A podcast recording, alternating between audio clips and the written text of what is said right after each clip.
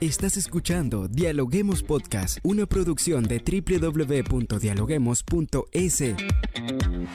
Cientos de académicos analizan, opinan y debaten. Son voces frescas que llegan a renovar la opinión pública desde una perspectiva diferente.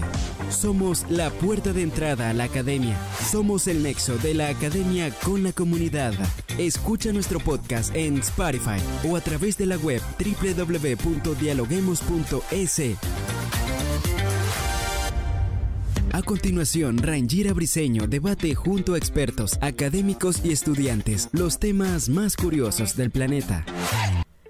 Hola, hola, ¿qué tal amigos? Bienvenidos a un nuevo episodio de Dialoguemos Podcast. Como siempre saludamos a toda la gente linda que se conecta a través de la www.dialoguemos.es. Quien les saluda Rangira Briseño, lista ya para dialogar con los académicos de las universidades más prestigiosas del Ecuador.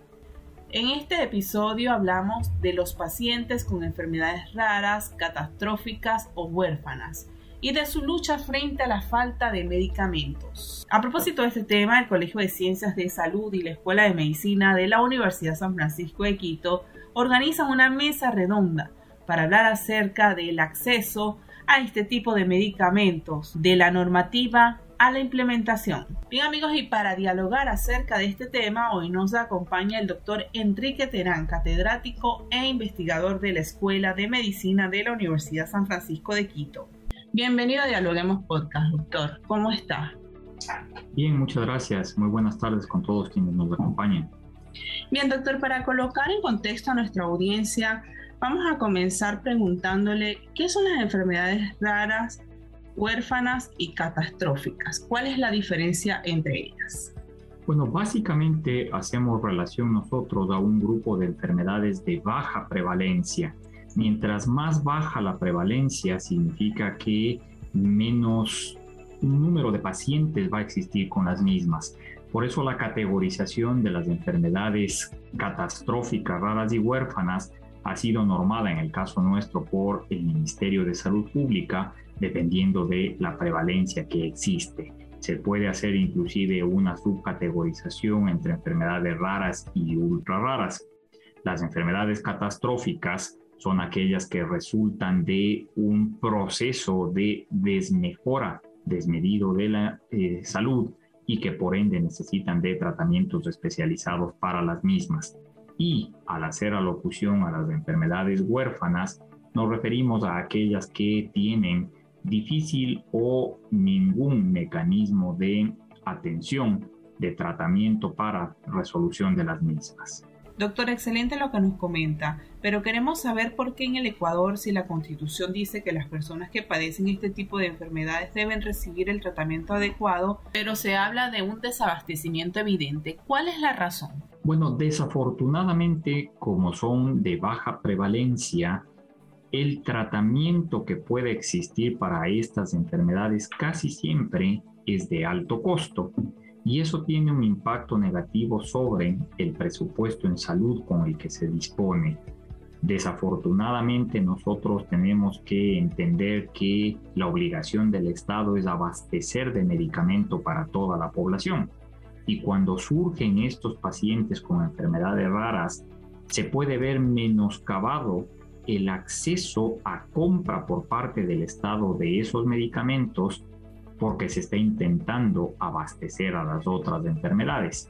Entonces, justamente ahí es donde es importante trazar una hoja de ruta que evite que esto suceda, que haya una planificación adecuada por detrás que efectivamente le permita al Estado cumplir con la norma primaria dictada en la Constitución que es acceso universal a la medicación. Número dos, que los hospitales puedan tener una capacidad de programación de los requerimientos que van a tener. Y número tres, que los pacientes no se vean afectados por falta justamente de disponibilidad de estos medicamentos. Doctor, en vista de lo que nos comenta, ¿por qué se busca visibilizar esta problemática hacia el acceso a medicamentos para pacientes con enfermedades catastróficas, raras y huérfanas, sobre todo en el Ecuador. Bueno, porque desafortunadamente esto no es algo que está ocurriendo en el último tiempo.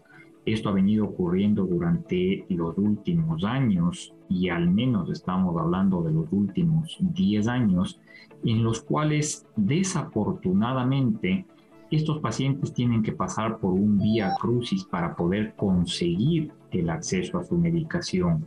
Se ha tenido que recurrir a figuras que no son lógicas, como por ejemplo las medidas cautelares, que los pacientes tengan que enjuiciarle al Estado para que el Estado cumpla con su obligación de darles medicación.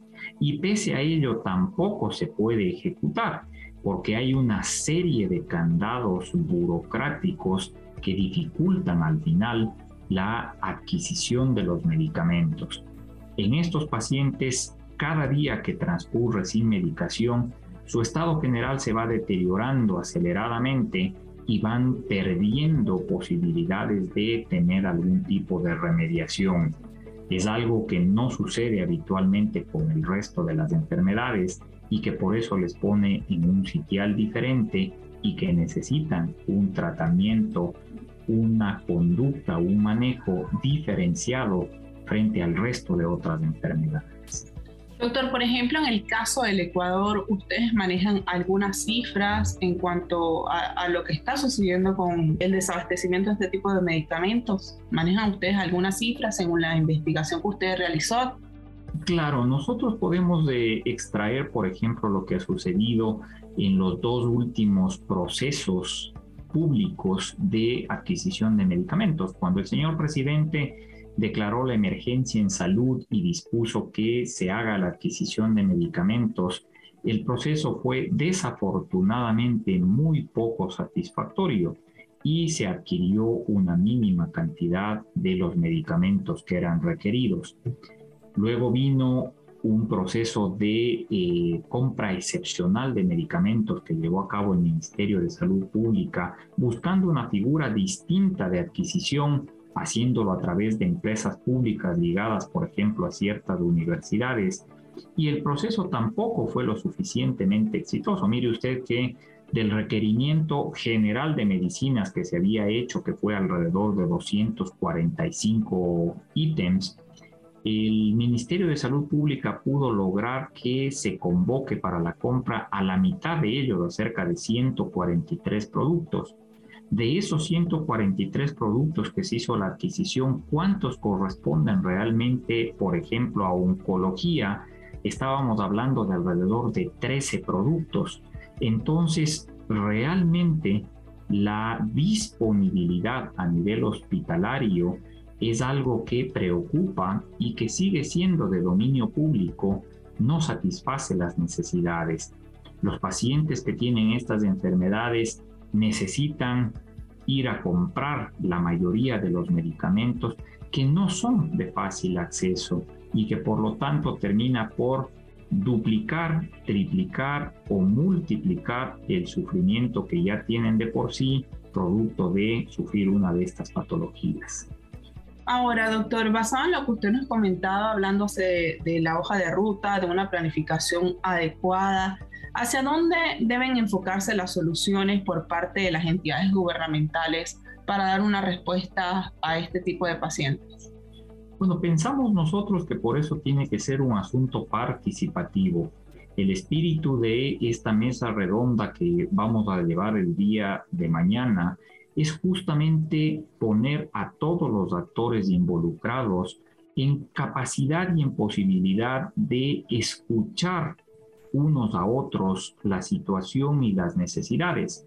Los pacientes van a tener la posibilidad de exteriorizar sus necesidades y sus vivencias y aspiramos que las autoridades que nos van a acompañar puedan a su vez explicar en qué estadio se encuentra el proceso y cuáles son las posibles estrategias, las aristas para darle una resolución a este problema que no puede continuar en la situación actual.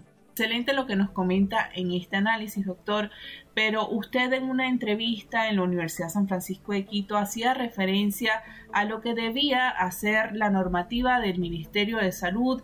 También indicaba que era indispensable realizar un levantamiento de número de pacientes y asegurar la calidad de los medicamentos. ¿Serían estas entonces una serie de recomendaciones que ustedes desde la universidad le estarían brindando a las entidades gubernamentales para orientarse a mejorar la atención de estos tipos de pacientes?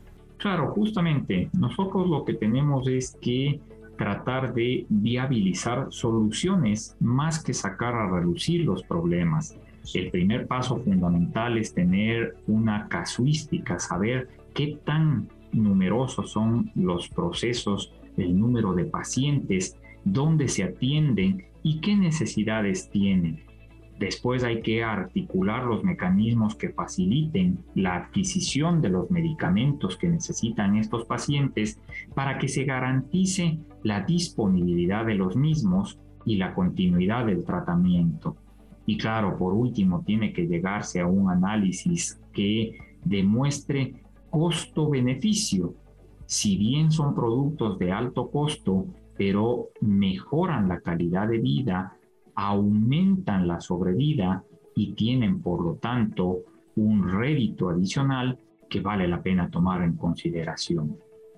No, muy interesante lo que nos comenta en su análisis y ya para ir finalizando, coméntenos, háblenos acerca de este evento que se realiza el día de mañana en la Universidad San Francisco de Quito para tratar, como bien lo comentábamos al principio, el acceso a medicamentos para pacientes con enfermedades catastróficas, raras y huérfanas en el Ecuador. ¿Quiénes van a estar? Eh, ¿Se va a realizar vía virtual? ¿Cuál es el objetivo fundamental de esta actividad? Puesto. Muchas gracias y quisiera extender la invitación para que nos acompañen el día de mañana. Este evento va a darse en modalidad híbrida, presencial en la Universidad San Francisco de Quito y transmitido a través de sus plataformas virtuales para que nosotros podamos conversar con los actores principales involucrados que han sido invitados por nosotros Aspiramos contar con la vicepresidencia de la República, va a estar la Asamblea Nacional representada por la Comisión de Acceso a la Salud, vamos a contar con la Sociedad Ecuatoriana de Oncología, tenemos invitado al Instituto Ecuatoriano de Seguridad Social, Lastimosamente el Ministerio de Salud Pública no va a poder acompañarnos, pero sí va a estar la Agencia de Regulación y Control Sanitario y vamos a tener nosotros, por ende, en este grupo, quizás al colegiado más importante, que es el responsable de la adquisición y del manejo de los medicamentos para este tipo de problemas. Durante las dos horas que tenemos planificado que dure el evento, vamos a hacer un intercambio de opiniones en el cual aspiramos que podamos sacar al final algunos puntos en común que sirvan para trazar, como decíamos, esa hoja de ruta a partir de la cual se puedan buscar mecanismos de resolución para mejorar el acceso a los medicamentos. Así es, doctor. Muy interesante este evento que realizará la Universidad San Francisco de Quito el día de mañana. No sé si tiene alguna reflexión final que nos quiera dejar. Por supuesto que sí.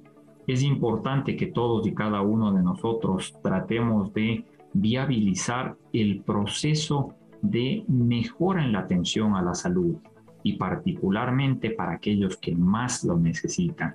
Por lo tanto, no pensemos que se trata de un grupo minoritario de pacientes, sino que pensemos que, al igual que todos nosotros, tienen los mismos derechos en términos de acceso a salud. Así es, esperemos que a través de este evento que se realiza el día de mañana se logre visibilizar esta problemática para la cual ustedes realizaron una investigación y que sea exitosa esta actividad el día de mañana, doctor. Muchas gracias por acompañarnos en Dialoguemos Podcast. A ustedes muchas gracias y nuevamente todos cordialmente invitados a acompañarnos. Gracias. Gracias por escucharnos. No se olviden de seguirnos en nuestras redes sociales, Facebook, Twitter e Instagram como Dialoguemos Info y visitar nuestra página web dialoguemos.es. Soy Rangira Briseño y seguimos dialogando en podcast. Esto fue Dialoguemos Podcast. Escucha todos los programas de Dialoguemos Podcast en www.dialoguemos.es. Suscríbete para no perderte ningún episodio. Estamos en Spotify. Sigue escuchando Dialoguemos Podcast, el nexo entre la academia y la comunidad.